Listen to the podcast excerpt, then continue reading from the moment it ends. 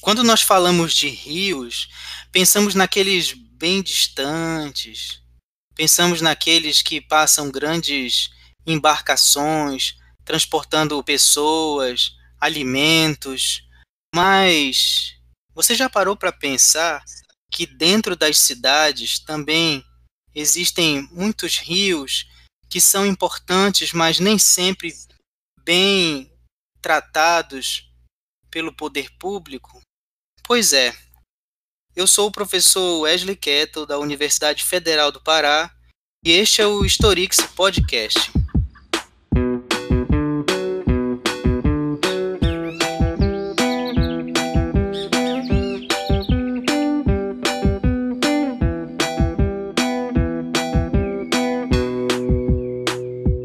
No episódio de hoje, na série Rios de História, vamos conhecer mais sobre os rios urbanos do Rio de Janeiro.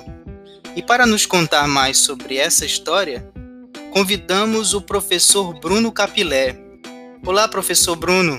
Olá, Wesley. Olá a todos. Professor Bruno, ele tem uma trajetória muito interessante da biologia, da história, é, e tem desenvolvido pesquisas em torno desse tema dos rios urbanos. Professor, fala um pouco sobre essa sua trajetória de, da biologia para a história, que nem é muito usual entre nós, os historiadores, e também sobre os seus estudos mais recentes sobre essa questão dos rios. Sim, sim, falo sim. Essa relação interdisciplinar ela permite muita coisa interessante, mas é uma relação que para muitas pessoas mexe com um terreno pouco seguro, né? Mexe com uma insegurança, mexe com novos desafios. E aí vai do aprendizado de cada um, né? Da, da, da experiência pessoal de cada um. Para mim, quando eu comecei a biologia, eu fui vendo que a biologia não respondia algumas questões que me que me eram muito muito importantes na época, né? Me formei em 2006 pela UFRJ a ecologia respondia muitas coisas interessantes, a evolução também, mas me faltava coisa, porque a biologia da UFRJ tem uma particularidade. Ela foi separada em biologia, ciências biológicas, e ciências biomédicas. E a, a, a parte humana, que o ser humano atua no ambiente, que o ser humano existe nesse planeta, ela é pouco considerada. E é isso que foi que me incomodou. E ao atuar como professor, professor de biologia, professor de ciências, eu entrei em contato com a história da ciência, primeiro como ferramenta e depois como profissão, né? depois como, como ofício. Da história da ciência, a história ambiental é uma, uma ferramenta tão interessante quanto, porque ambas também são interdisciplinares. É muito comum ver pessoas migrando entre áreas para chegar até essas disciplinas. E na, na, na história ambiental, é, é, o, o tema que me veio de maior interesse é ver como que esse espaço, né, que a gente vê as coisas como espaço, eles podem ter conceitos de outras áreas, né? Pessoas da geografia buscam coisas como paisagem, como o próprio conceito de espaço, território. E para mim eu achei muito pertinente o termo ecossistema, né?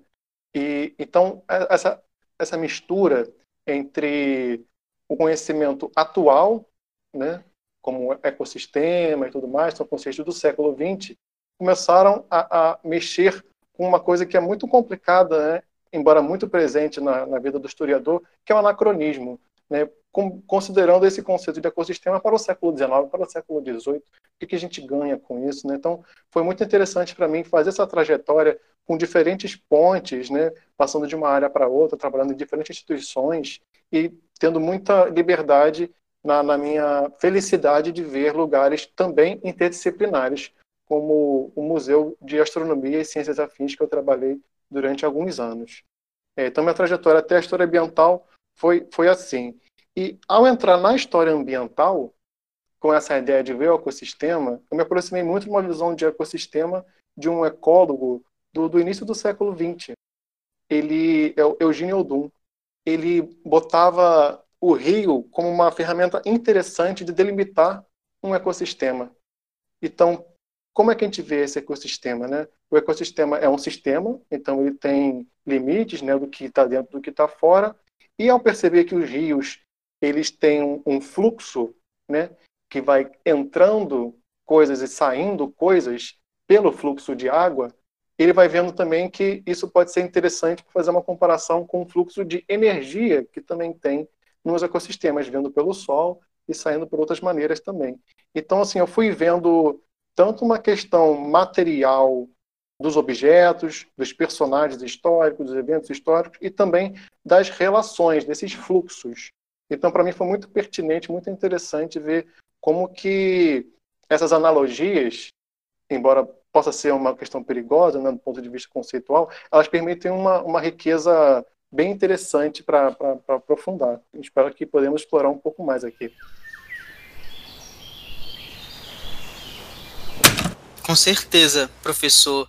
Mas quando nós falamos dessa história dos rios, é, nos vem à mente é, o Amazonas, o Nilo, o Mississippi, né, esses grandes esses grandes rios, mas como é que os rios urbanos eles aparecem como elementos importantes para a história de grandes cidades ou de pequenas mesmo, mas no, no caso aqui da nossa conversa do Rio de Janeiro. Perfeito. É, vou me permitir fazer uma outra comparação biológica também, que a história urbana em particular, a história ambiental urbana também tem se apropriado muito, né, que é o conceito de metabolismo. Ele veio da biologia, né, metabolismo celular e tudo mais, e foi incorporado ao longo do século XIX pelos urbanistas. Então, se você vê, Wesley, é, um ser humano, um indivíduo, ele tem seu próprio metabolismo, ele come. Depois de comer, ele vai digerir aquela comida e vai sair é, é, conforme for na, na forma de esgoto. Né? Um indivíduo Pensa agora numa população urbana. Todos comem e todos vão excretar também. E o rio tem um papel importante nisso, pensando naquele fluxo. É o rio que participa dos fluxos da cidade, os fluxos materiais e muitas vezes imateriais também. Então, ao longo da história humana, essa história de aglomeração, essa história de, de formação de, de cidades, pensando na cidade, não só nesse conceito de megalópole de, do século XXI, mas também cidade de antigamente, cidades dos séculos 12, 13, cidades incas, cidades astecas, cidades medievais, né? Estão sempre relacionados com a, a, proximidade das águas em fluxo, né, dos rios. E a questão do metabolismo está presente aí também. Então a gente vê cidades é, é, europeias, por exemplo, medievais, é, todas estão relacionadas com grandes rios, né? Londres com Tâmisa, é, é, Paris com, com o Rio Sena e por aí vai. E aí, aqui no, no, no Brasil, é, por motivos da nossa formação histórica colonial pelos portugueses e, e, e os embates com outras, outros povos né, europeus, é, não fizemos de início as principais cidades construídas perto de grandes rios. Não tem uma importante capital sendo criada no Rio São Francisco no século XVI não tem uma importante capital sendo construída no, no, no Rio Amazonas, né, no Rio Tocantins. Né? Os lugares vão sendo construídos de acordo com outro interesse, pensando numa outra forma de cidade. As cidades, as cidades coloniais aqui no Brasil e no restante da América Latina tem uma outra questão de formação, né? É mais de fortificação, de proteção, de defesa do território, especialmente na América Portuguesa. Então, aqui no Rio de Janeiro, a gente tem um, uma grande contradição, né? é uma cidade com o nome de rio, na qual não é um grande rio, e não existe no território urbano colonial um grande rio. Na realidade, são rios pequenos, né? Se, se botar de diferentes lugares da região norte, alguém vendo aqui é, é, o que a gente chama de rio, eles vão ser essa várzea, essa, essa, esse canal, essa valinha, né? Esse garapé, porque Sim. são muito pequenos, né? E, e, e o, a formação do Rio de Janeiro tem essa questão com, com um outro nome de, de, de formação geográfica, que não Rio, mas sim Ria, com A, Ria. Sim. Que significa algo similar a uma baía, uma enseada, uma coisa curva no litoral. Os portugueses não acharam realmente que era um rio, que tinha água doce. Né? A gente, hoje em dia, no século XX, faz, 2021, né, faz piada é, é, é preconceituosa, xenofóbica com os portugueses sendo burros, mas Sim. eles eram muito inteligentes, eles sabiam que não era um rio de verdade. Claro. É, então a gente vê que os rios eles são elementos-chave para o metabolismo de uma cidade. Né? Então, aqui no Rio de Janeiro, o rio principal é, é colonial, né? ele é o rio Carioca. É o rio que deu o nome ao gentílico da cidade. Né? As pessoas que nascem no Rio de Janeiro são cariocas. Então, assim, é, é uma importância cultural muito grande. É, é o rio que, no território urbano da colônia, ele passava a poucos quilômetros, ele não passava pelo centro urbano. O centro urbano do Rio de Janeiro não tem rio. Então era tudo direcionado para lá via aqueduto ou inicialmente na cabeça eh, carregando vasos de cerâmica, as antigas latas d'água, né? Na cabeça eram vasos de cerâmica carregados pelos indígenas e depois os africanos transportados forçadamente aqui para trabalhar como escravos. E eles vendiam água de porta em porta, né? E depois os chafarizes, né? Eles foram aproveitando essa circulação da água para o funcionamento da cidade. Então, assim, no metabolismo da cidade colonial, o rio não funcionava sozinho para o funcionamento da cidade, como outras histórias urbanas que a gente vê pelo mundo, né? Aqui no Rio de Janeiro, esse funcionamento hídrico da, dessa, dessa visão hídrica da cidade, ela aconteceu especialmente devido à exploração humana de, de, de comércio de água, né? É, agora, é, eu tenho a impressão é, de que a maioria da historiografia é, não incorpora na sua análise essa importância dos rios. Não sei se você concorda com isso. Mas a minha pergunta assim também é quando o historiador não, o historiador do Rio de Janeiro, que estuda o Rio de Janeiro, não percebe essa importância que você mostra no seu trabalho, da, essa importância do Rio para entender né, a, o passado do Rio de Janeiro. O que, que você é, nos apresenta que fica faltando, né, a gente deixa de ganhar nessa história? Pronto. Isso eu imagino, pensando aqui, que é uma relação que é da formação pessoal de cada um. Né? Porque se a pessoa não tem, o historiador né, desse presente, não tem uma visão de que o Rio atua de diferentes formas na cidade atualmente, dificilmente ele vai buscar fontes, ele vai buscar uma historiografia que possa corroborar essa visão diversa do, da função do Rio para a cidade. Né? E isso vai de qualquer maneira. Né? Por exemplo, a gente vê nas questões de raça, nas questões de gênero, né? na historiografia, é, por muito tempo eram historiadores brancos, homens, é, é, que não viam esses vieses. Né? Então, é, é, é preciso um, um, diria até um anglicanismo aqui, um background, para perceber esses elementos e incorporar na historiografia. Eles sempre estão lá, nunca deixaram de estar. A questão é como podemos dar destaque alguma coisa do passado, se no presente a gente tão pouco dá esse destaque, né?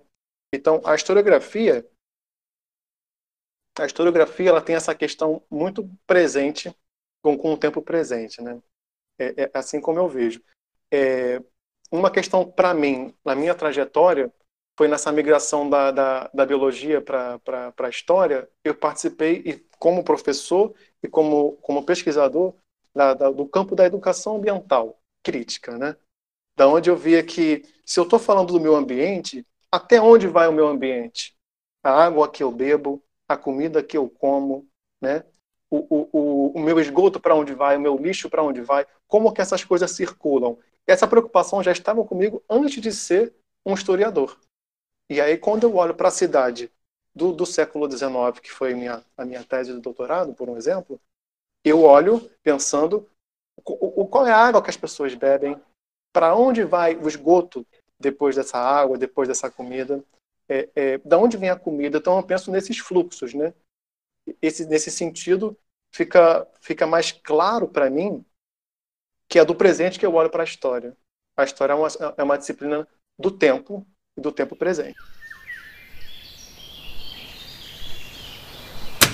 Professor, você falou que teve alguma experiência na educação ambiental, mas é, também pensando como morador do, do Rio de Janeiro, é, essa importância que os rios é, tiveram para a história da cidade, né, do estado, essa região tão importante para a história do Brasil. É, os moradores e os alunos com quem você teve contato percebem essa, essa importância? É, digamos assim, né, eu fazia perceber. Sim. Porque os alunos que eu tinha no colégio, era um colégio particular, era um colégio batista, né, religioso, eles, eles é um colégio grande do lado do rio Trapecheiros, que é um rio que participou do abastecimento de água da cidade na época do Império. E eu levava os alunos para ir visitar o rio. Agora, visitar um rio no século XIX, nessa parte mais alta, assim, é um rio bonito, tem proximidade de cascata, é um rio limpo. Visitar um rio no século XXI, com uma cidade totalmente modificada, totalmente inchada, onde dificilmente vai ter um rio limpo, é totalmente diferente. Então, os alunos, ao, ao chegar próximo dos rios, e, e, isso a, sei lá, 200 metros da sala de aula deles, 300 metros, pouco, eles ficavam assim, uau, vamos tomar um banho, vamos lá, e não sei o quê. E aí eu tinha como professor não só a questão do ensino, né? Eu tinha a questão da, da segurança do, dos meninos também. Porque um pouco mais acima existia a favela da Coreia, ainda existe, né? E aquela água já não era mais limpa. Não sei que tipo de risco é, é, poderia ter alguma hepatite, é uma água contaminada, né? Então, é, é, era uma coisa assim que tinha que trabalhar junto, e para mim isso é elemento essencial da, da educação ambiental e da, e da história ambiental. As coisas estão ali, e elas estão ali em constante transformação e conectadas com outras coisas. E no meio dessas coisas vai ter doença. Né? No meio dessas coisas vai ter, vai ter as ideias. As ideias também circulam nesse ambiente, nesse ecossistema. Né? Do ponto de vista que eu botei o ecossistema, ele tem três fluxos. O fluxo material, comida tudo mais. O fluxo de energia, que a gente simboliza pelo sol, mas também teve a, energia dos animais, a energia do, do, dos escravos negros, é, a energia dos rios. E também existe a informação, as ideias.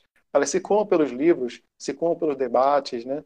É, nesse sentido, é, a gente vê que a, a, ocupação dos rios é regida por uma série de teorias de medicina, teorias de engenharia, que, que vão transformando o modo como o rio é visto e como ele é modificado pelo, pelo Estado ou pela sociedade civil. Ao mesmo tempo, simbolicamente, os rios eles vão sendo interpretados ao longo desse século XIX né, desse século do romantismo, desse momento do romantismo, de ver a natureza como algo belo, né, fazendo um dualismo com a cidade e a natureza como se fossem coisas distintas, né, antagônicas, a gente vê que esse simbolismo vai estar presente na história do Rio de Janeiro, vai estar presente nos rios.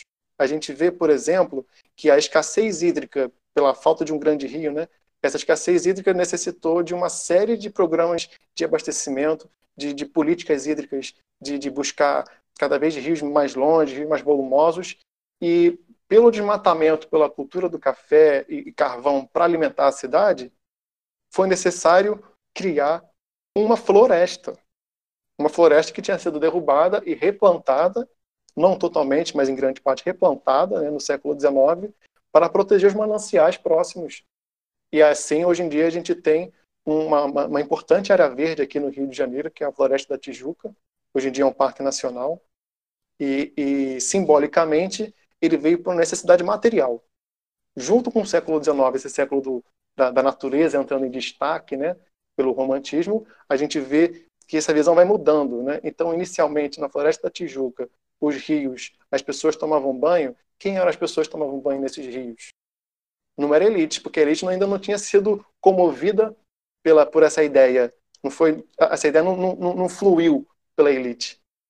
Fluiu na mente dos trabalhadores, na mente dos negros escravizados que estavam lá em cima, né, nas montanhas, tomando banho de cachoeira. E o, o motivo de expulsar essas pessoas foi o motivo de necessidade de abastecimento de água. Expulsaram eles, criaram leis, aumentou o policiamento para coibir esse tipo de atividade, de tomar banho de cachoeira. Um momento depois que viu que esses rios não tinham como abastecer a cidade porque eram muito pequenos, foram buscar rios maiores a dezenas de quilômetros daqui da cidade, eles resolveram criar essa área, esse reflorestamento que era para pro, as águas, e esse reflorestamento passou a ser uma, uma questão simbólica de deleite, né? de lazer, de aproveitar a natureza. Então criaram-se estradas, hotéis, é, linhas de bonde, tudo visando uma outra população poder usar os rios.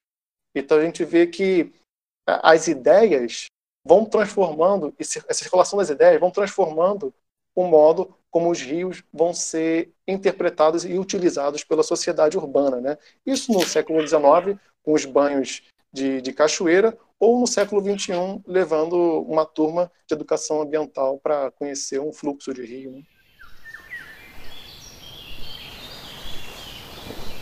Você estava falando é, justamente dessa questão de levar os alunos para ver o rio e dos problemas de saúde que poderiam ocorrer. É, e aí eu fiquei pensando, então, no passado, é, como é que se dava essa relação com, com a saúde? Né? No, seu, no seu trabalho de doutorado, você fala um pouco disso, né? É, sobre a relação dos rios com, com a medicina, com a saúde. É, isso quer dizer então que no passado o rio ele representava é, saúde ao invés de doença? Como, como é que é isso no, no século XIX, né, no, nesse passado do Rio de Janeiro? Então, é, vou, vou, primeiro esclarecer uma coisa aqui do que eu vou falar, que é da saúde pública, né? que é da saúde vista do ponto de vista do Estado.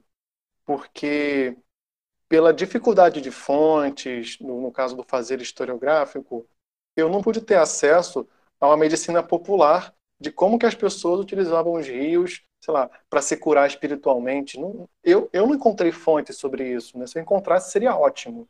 Então, das fontes que eu vi foram testes de medicina, relatórios oficiais, e aí eu posso dizer um pouco sobre essa saúde pública. Nesse sentido, a, a medicina do século XIX, ela é profundamente hipocrática, né? Ela é uma neo-hipocrática. Então, o que é hipocrático? Hipocrático, a visão do, daquele pai da medicina, algumas aspas nesse pai, de que o Hipócrates, de que o ambiente é a questão. Não somente o corpo sim, mas o ambiente é a questão da saúde.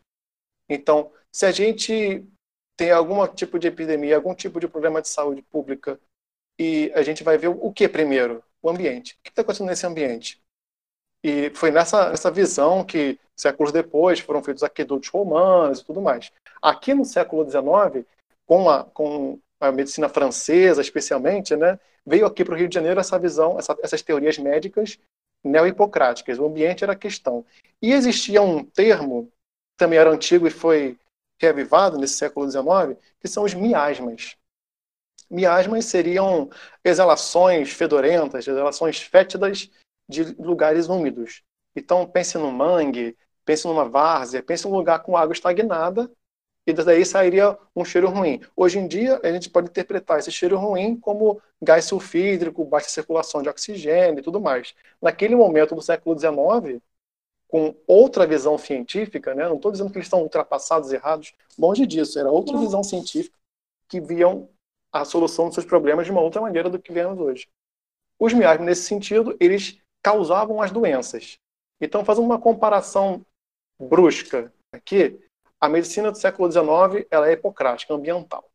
Ela entra em, entra em contradição com a medicina, vamos botar século XX, para dividir mais ou menos, com a medicina da, da teoria bacteriológica, né, do, do, do, das células existindo e outras células ou vírus entrando em, em conflito, como parasitas e tudo mais, dentro dos nossos corpos. Então, a gente tem uma mudança de paradigma muito importante aí. Na medicina do século XX, e também do século XXI, obviamente, essa bacteriologia ela vai ver que o corpo está em questão da, da saúde. Não que o ambiente não importasse, né? agora invertendo com a medicina do século XX. Importa também, mas o corpo tá, é objeto de estudo. No 19 é o ambiente. Então, esse ambiente que vai exalar esses miasmas, esse ambiente úmido, é para o Rio de Janeiro um ambiente basicamente totalizante. Porque, para quem não conhece a geografia do Rio de Janeiro, seria é, é legal pegar um mapa antigo ou algo do tipo, é um lugar pior possível para se construir uma cidade. Não tem um rio próximo, ele é cheio de lugares de água parada, brejos, as várzeas em torno dos meandros dos rios, é, areais. Ele, ele é um lugar com muitos morros, morros baixos, morros de 100 metros, 50 metros, alguns mais altos, obviamente, mas esses morros estão no meio da cidade, dificultando circulação de ar, dificultando uma série de questões que para a cidade era um problema. Para aquele ambiente que tinha lá, para a restinga, para o mangue, isso não é problema. Para o caranguejo não é um problema. Para a garça não é um problema. O problema é para uma cidade. Então, o ambiente, é, na minha visão ecossistêmica, o ambiente não é um problema. Na visão hipocrática, para ter uma cidade, o ambiente era um problema. Então, a cidade toda, no centro urbano, era um lugar é, alagável, né? Então chovia, era lama para tudo quanto é lado. Essas visões que nós temos hoje em dia, por exemplo, dos quadros do final do século XIX, proclamação da República, é, é, aclamação do imperador, esses, esses quadros bonitos, não reproduzem a realidade daquele momento, porque não tem lama. A lama era uma coisa presente naquele momento. A gente vai ver então que na medicina do século XIX o rio ele é essencial. E na visão do Estado, esse Estado, que a partir de 1850, de uma grande epidemia de febre amarela, uma febre, uma doença relacionada com água, né, através dos mosquitos hoje em dia, e na época os miasmas, a febre amarela foi o, o, o pontapé para uma política pública centralizada mais presente no, no, no governo imperial. Então, criou-se instituições, novos debates, comissões diversas, teses. Isso, para mim, é um importante material de estudo. Né? O, o, que tem de pro, problema no passado, é, no presente, vira bom material de estudo. Né? Isso é interessante para os historiadores terem em questão. Né? Os problemas são soluções para o historiador do futuro. E a gente vai vendo, então, os rios, é, no, no lugar, da, nas proximidades da cidade, nos subúrbios, eles são altamente sinuosos. Ele é o baixo curso dos rios. Quando a gente fala um ambiente como o fluvial, a gente tem, tem que ter em mente que não é um ambiente. Isso é uma generalização. São vários ambientes.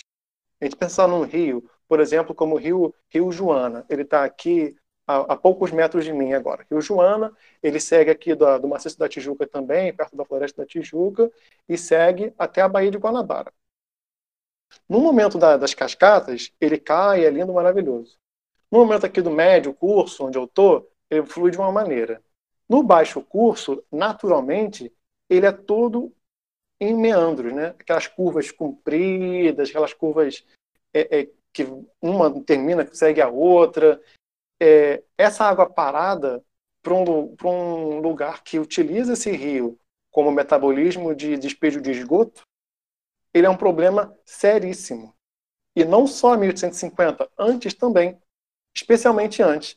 Isso é, é, na história do Rio de Janeiro é um episódio de racismo ambiental, um conceito também do século XXI, mas que a gente bota de uma maneira anacrônica, vai, vai trabalhando isso de uma maneira mais interessante, né, para o século XIX.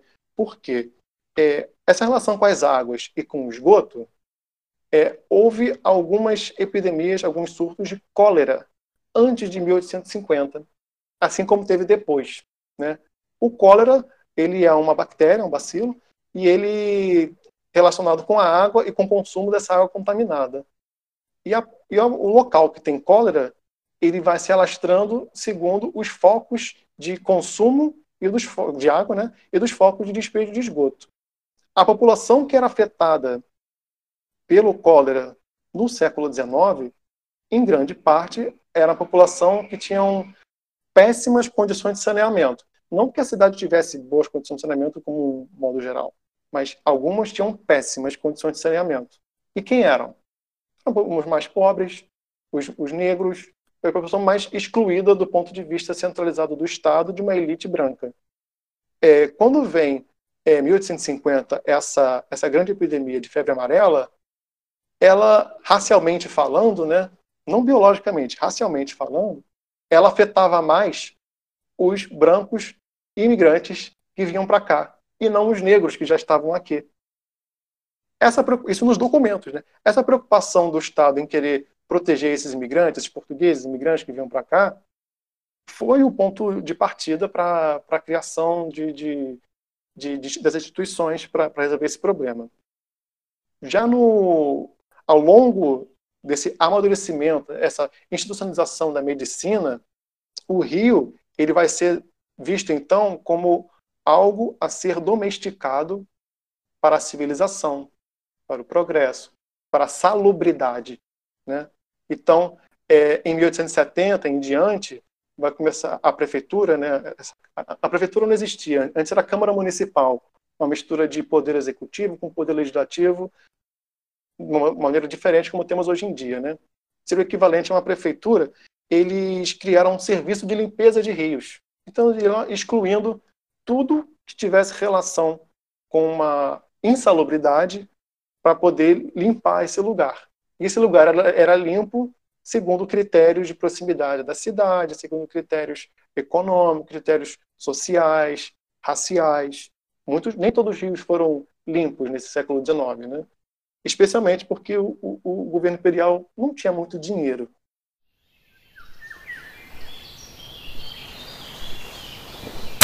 Que é um problema que nós ainda é, assistimos né, nas notícias de, de hoje. É, isso não está muito distante. Interessante também, não sei se os nossos ouvintes vão concordar comigo, como é, quando a gente fala do Rio de Janeiro, a paisagem que vem né, do cartão postal é aquele do, uh, da praia de Copacabana, né? E aí, muito interessante como a sua pesquisa nos leva para um outro Rio de Janeiro. Você falando aí do, falou aí do Rio Joana, né? Uhum. Aí a gente vai para um lugar bem de uma paisagem diferente daquela que a gente está acostumado acostumado a pensar. Mas, é, professor, quando nós é, focalizamos, é, tornamos central essa questão do rio, é, que agentes não humanos é, se revelam nessa história? Muitos, muitos, muitos. É, pensando assim na, numa visão não especista, né, como a pergunta permite, vamos tentar dividir, seguir essa divisão dos rios em alto, médio e baixo curso para ver como que essa, essa diversidade muda, né? O alto curso é nas montanhas. E aqui nas montanhas, o que nós temos são espécies florestais.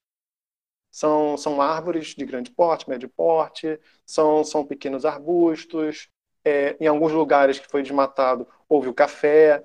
E essa dinâmica vai mudando de, de diferentes maneiras, né? São ambientes diferentes, ressaltando aqui, né?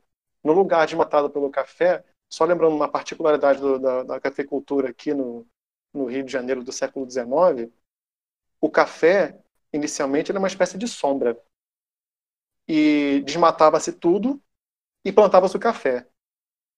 E para não morrer, eles faziam esse plantio nos vales. E os vales são os lugares desenhados pelos rios e pelas águas das chuvas, né? É, então, assim, é esse ambiente fluvial, não somente pelo curso do rio, pensar o, o, a bacia hidrográfica, né? É nesse ambiente fluvial que foi sendo comprometido desde lá de cima com, com essas espécies florestais sendo excluídas de uma certa maneira em algum momento. Descendo um pouco mais o, pelo médio curso, é, nessa história imperial do século XIX, é o lugar dos subúrbios. Então a gente vai ver os subúrbios de uma maneira diferente como vemos hoje no século XX. É, o Rio de Janeiro tem uma particularidade com o termo subúrbio. Ele está no século XX está muito associado com a linha de trem, né? No século XIX, o subúrbio ele estava associado a uma visão mais cosmopolita de subúrbio, da onde o centro urbano, por, por ter um inchaço de pessoas, ele passa a ter um, um risco maior de insalubridade pública, né, de ter risco de, de ter doenças. Então, é, é, por esses motivos e outros motivos também de preconceito racial e preconceito social, a elite e essa chamaremos de classe média, né, mas não tinha classe média na época, elas buscavam sair desse centro urbano o quanto, o quanto pudessem. E quando veio essa visão de natureza como algo legal para se passear, do romantismo e tudo mais, é, muitos buscaram fazer uma segunda moradia, ou moradia de verão, em lugares mais afastados. Seja mais afastado no subúrbio próximo, a gente vê aqui no Andaraí, Botafogo, Laranjeiras, ou lá em cima na Floresta da Tijuca, ou outra cidade, como foi Petrópolis, o surgimento de uma cidade para ser uma segunda capital imperial. Então, nesse subúrbio, que é o médio curso, onde o rio está mais baixo, é, houve a plantação de diversas lavouras, como bananeira, agrião, pomares, utilizando a irrigação do rio diretamente, né, ou pelas suas enchentes, para poder usufruir disso. Essas chácaras ou quintas elas é, às vezes consumiam toda esse, essa produção ou, ou às vezes é, é, exportavam, né? É, por uma questão também desse metabolismo que o rio tem esse fluxo, também havia criação de animais, especialmente porcos. Eu vi na documentação do século XIX muitos avisos de chiqueiros em cima dos rios, alguns literalmente em cima. Eles construíam tipo palafitas e o porco ficavam ali e era mais fácil no, no, no cuidar né, dessa, dessa exploração animal, é, tirar as fezes dos porcos e jogar em cima do rio.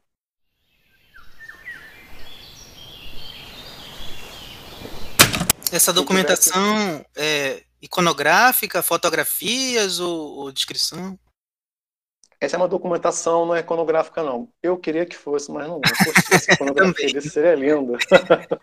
não, são, são reclamações com a ah. Câmara Municipal, que tem aqui no arquivo da cidade. São reclamações nos jornais locais do Rio de Janeiro, como o Diário do Rio, Diário de Notícias, é, é, e nos relatórios também dos, desse serviço de limpeza de rios, por exemplo. Né? Então, eu estou falando de um, de um século XIX, 1860, 1870, em diante. Né? É, então, tem essa, essa coisa deliberada do, vamos dizer, proprietário dessa terra, né? Porque proprietário não sei se caberia para o rio nesse momento.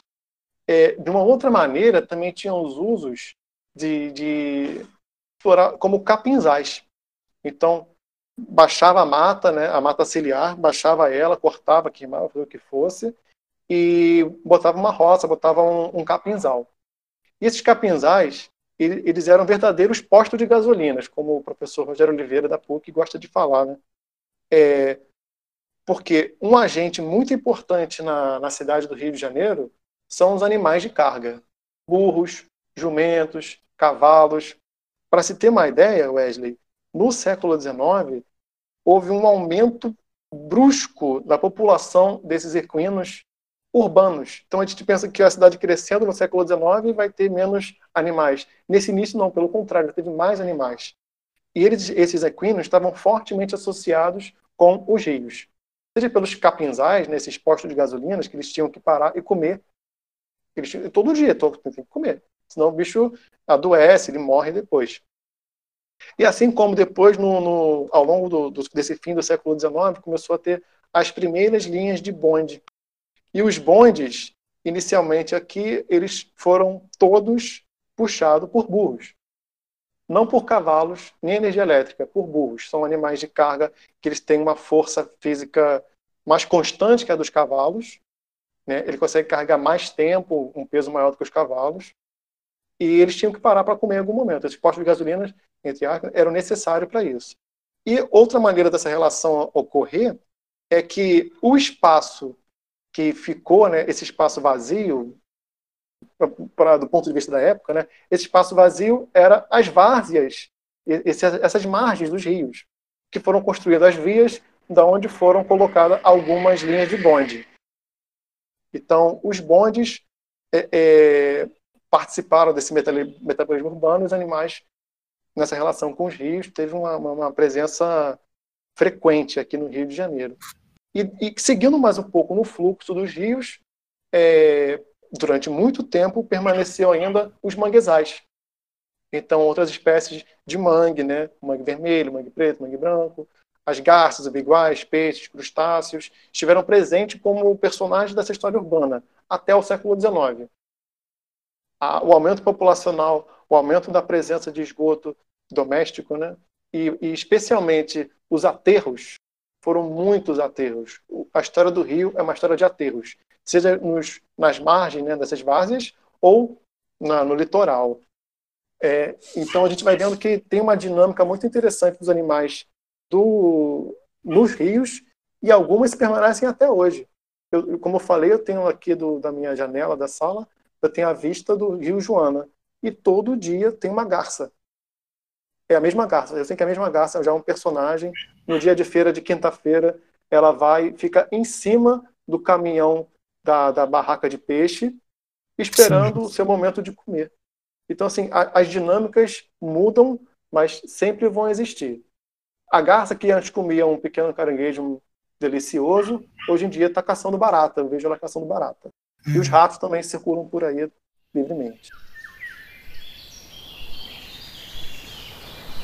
Muito interessante a gente deslocar, né, o nosso, o nosso olhar, né, você vai falando aí, a gente vai pensando nessas, nesses cenários, né, é, e o nosso ouvinte, ele pode estar tá pensando, bom, mas para falar dos, dos personagens humanos, né, especialmente na história do Rio de Janeiro, que tantos livros uh, oferece para a gente conhecer os marqueses, as marquesas, né, essas histórias da monarquia também no período imperial. Uh, estamos acostumados a, a pensar nisso, né, nesses personagens, mas a história que você nos traz, ela é muito peculiar porque o personagem central é o rio.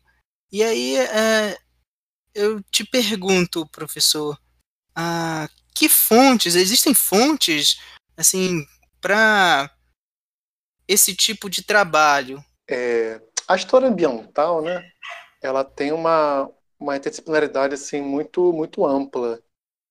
Por ser uma, uma mistura que permite ver desde as coisas das ciências naturais, assim como das ciências humanas, é, então permite muita riqueza de fontes. E e no sentido assim do ambiente, como eu boto na minha tese, né, ele, ele, ele pode ser interpretado uma visão budista, né, de sempre em transformação e tudo conectado. Eu diria que praticamente tudo pode ser uma fonte.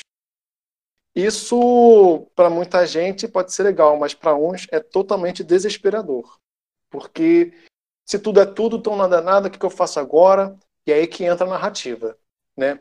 Para mim, que vim da, das ciências naturais e trabalhei com história da ciência, eu busquei muito esse, esse chão para mim, né, que são questões científicas, das instituições científicas da época. Então, nesse sentido, eu fui vendo teses de medicina, é, relatórios de engenheiro, que tinham muitas tabelas, muitos cálculos de vazão de rio, é, mapas complexos e tudo mais. É, é, esse tipo de fonte que requer uma leitura, um aprendizado, né, um, um modo de ler que o historiador tradicional não tem, ele é, ele é complicado. Eu confesso que ele é complicado.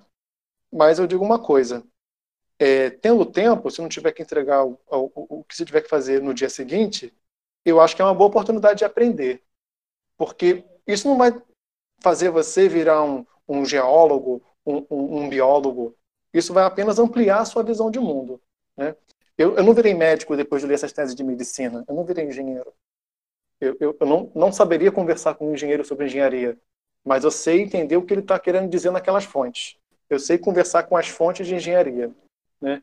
Então, a área da ciência me deu um chão muito confortável para poder deitar e rolar para abordar a, a, a, história ambiental. É, mas, em contrapartida, algumas fontes que também não são tradicionais assim para a história tradicional, mas são utilizadas há muitos anos, essas, algumas dessas fontes eu fiquei um pouco inseguro em utilizar e tive que ler muita coisa para poder ter um chão, especialmente as fontes iconográficas, né? As gravuras de artistas, os quadros, no final já do século XIX, as fotos, eu não sei como analisar, quer dizer, eu não sabia como analisar as fotos. A foto, para mim, eu interpretava como um retrato da realidade. Eu, eu, eu, tinha uma ingenuidade de que aquilo era real, que aquela, aquele desenho pintado bonito pelo Rugendas, aqueles detalhes das folhas, tudo aquilo é real. Eu, eu não pensava o quanto que aquilo era construído. Então eu fui aprendendo a trabalhar com, com essas fontes também, assim como alguém teve, teria que aprender a ler a, a, os palavrões né, dos jargões de medicina e de engenharia. É, mas, ao mesmo tempo, embora me dê insegurança, me deu também muita alegria, né? Porque ver as imagens, tem cada imagem linda, né? A gente vê quando o, o Brasil deixou de ser uma colônia fechada e passou a abrir, né, em 1808, e vê aquela aquela infestação de artistas viajantes, naturalistas viajantes para cá retratar, é um material riquíssimo e pro, especialmente para o Rio de Janeiro, mas é para o Brasil inteiro, né? É... Outros dados bem legais que eu gostei de trabalhar foram os jornais. E isso tem a ver especialmente com a ferramenta da, da, da Biblioteca Nacional, que eu sou bem grato por eles, né? que é o projeto Memória, memória.bn.br.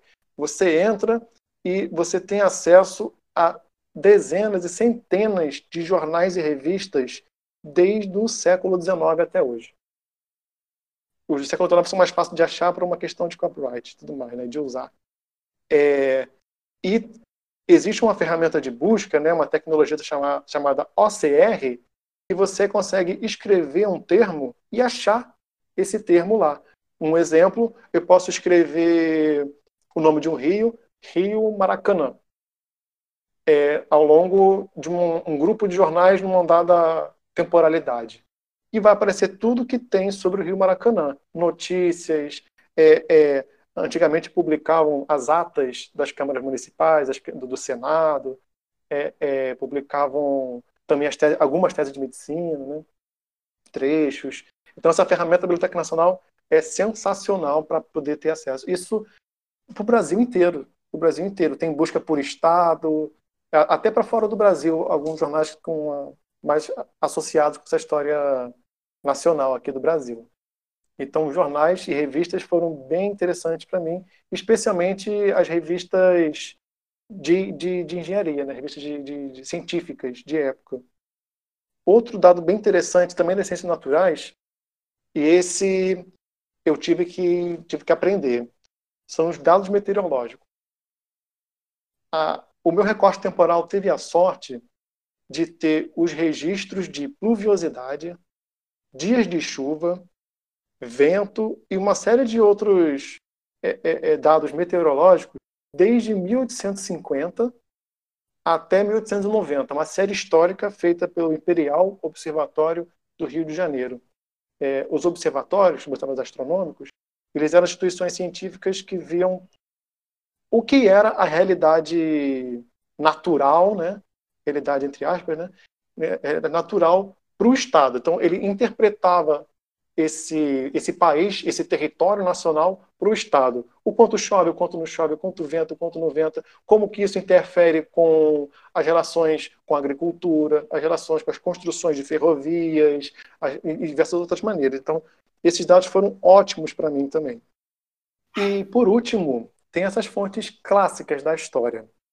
Os relatórios ministeriais, os relatórios da, dos engenheiros, o, as correspondências.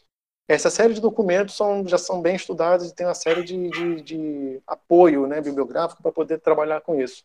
Mas o interessante é que, por ser uma capital nacional, no caso do Rio de Janeiro, a, a quantidade é enorme isso chega a ser um problema, porque tu tem que entregar o seu texto em algum momento. O seu TCC, tem que entregar a sua dissertação, a sua tese. Se for para sempre, eu poderia ficar lendo e fazendo com o maior calma do mundo, né? que são milhares de documentos. E aí isso tem que triar. Essa é uma primeira preocupação. Uma segunda preocupação que eu tive é todas as fontes são enviesadas, inclusive as oficiais. Isso eu tenho que perceber então que quem está escrevendo aquela fonte é o Estado. Então, se eu ficar apoiado só naquelas fontes, eu vou contar uma história ambiental vista pelo Estado imperial. Se eu enriquecer com outras fontes, uma coisa, uma literatura, também teve literatura, bem lembrado. Se eu enriquecer com a literatura, eu vou ter uma diversidade de fontes que vai dar uma ideia mais mais palpável dessa diversidade ambiental que foi do passado. No caso da literatura, me lembro agora de dois. Memórias do Sargento de Milícias e, e um do José de Alencar. Acho que foi Cachos, do, Cachos Dourados, algo do tipo. Uma árvore, o nome de uma árvore. E, e fala dessa relação com o ambiente fluvial. O, o Manuel, que fez o Sargento de Milícias, falou um, um, um bocado sobre as áreas alagadas próximas à cidade. E já o José de Alencar, ele fez uma relação muito com a Floresta da Tijuca, como que a elite circulava por lá já nessa segunda metade do século XIX. Então, a, a, a riqueza é grande e você, de acordo com o tempo que você tem, você tem que selecionar a sua prioridade. É pela diversidade de fonte? É pelo aprofundamento no tipo de fonte que vai designar um tipo de narrativa do, do seu texto? Isso tem que, ter, tem que ter em mente, porque você achar que vai pegar tudo e depois analisar, aí tu não vai ter tempo e aí vem o estresse. Não é legal trabalhar com estresse, eu prefiro não. Estamos já chegando no final da nossa conversa e não poderíamos é, finalizar com um exemplo melhor, Bruno, do que é, a literatura, né? Essa é, interação, esse diálogo que eu particularmente acho tão importante com a literatura. Mas antes de terminar, queremos agradecer aqui o, os nossos ouvintes que nos escutaram até aqui. E, professor, nós é, entregamos uma espécie de bônus assim para quem nos acompanhou até agora, que é uma, uma sugestão de, de leitura é, que você está fazendo ou fez e, e queria compartilhar com os nossos ouvintes. Legal. É, vou aproveitar também e agradecer pela, pela oportunidade de falar um pouco do meu trabalho aqui. Eu acho bem legal, é um tema instigante e é bem atual também. E convidar a todos para conhecer o Laboratório de História e Natureza da UFRJ, é labem.história.ufrj.br. É, a minha indicação é, é, uma, é uma série uma, de ficção científica antiga que eu estou relendo e está bem atual para mim. E e ela tem me dado um conforto nesses, nesses momentos complicados do pandemônio. Não da pandemia, mas do pandemônio político.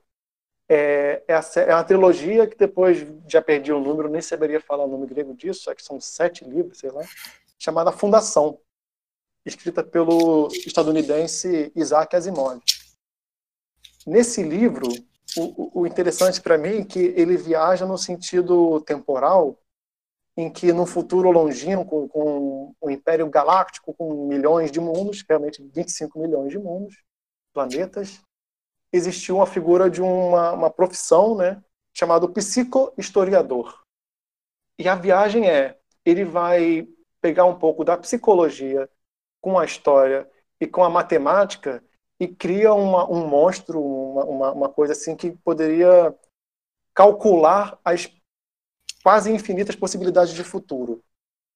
E a, imbuído disso, com os melhores computadores desse futuro longínquo, esse cara ele vai designar que o império vai acabar, depois ele vai voltar. E não tem como evitar isso, vamos apenas encurtar. E o interessante é que ele vai pensando é, é, localmente no tempo soluções para um problema que vai vir centenas de anos depois. Isso para mim nesse momento é interessante também, porque eu tenho visto o quanto a nossa realidade social tem sido marcada assim por um eu não acho descoberta não mas muitas pessoas têm achado descoberta né de uma população é, altamente flertante né com fascismo com, com racismo com machismo. Então a gente vai vendo que isso nunca foi novidade mas isso pode mudar. Mas não muda de uma hora para outra. Nada muda de uma hora para outra. Mas se eu pensar no que eu posso fazer agora como sementinha, de pouco em pouco, uma conversa aqui, uma escrita ali, uma escuta atenciosa lá, eu posso pensar que daqui a algumas gerações eu estou contribuindo para um futuro melhor. Então, esse livro Fundação ele dá uma noção temporal que conforta, né, nesse momento difícil. Essa seria a minha indicação. O Historix Podcast fica por aqui. No episódio de hoje, conversamos com o professor Bruno Capilé.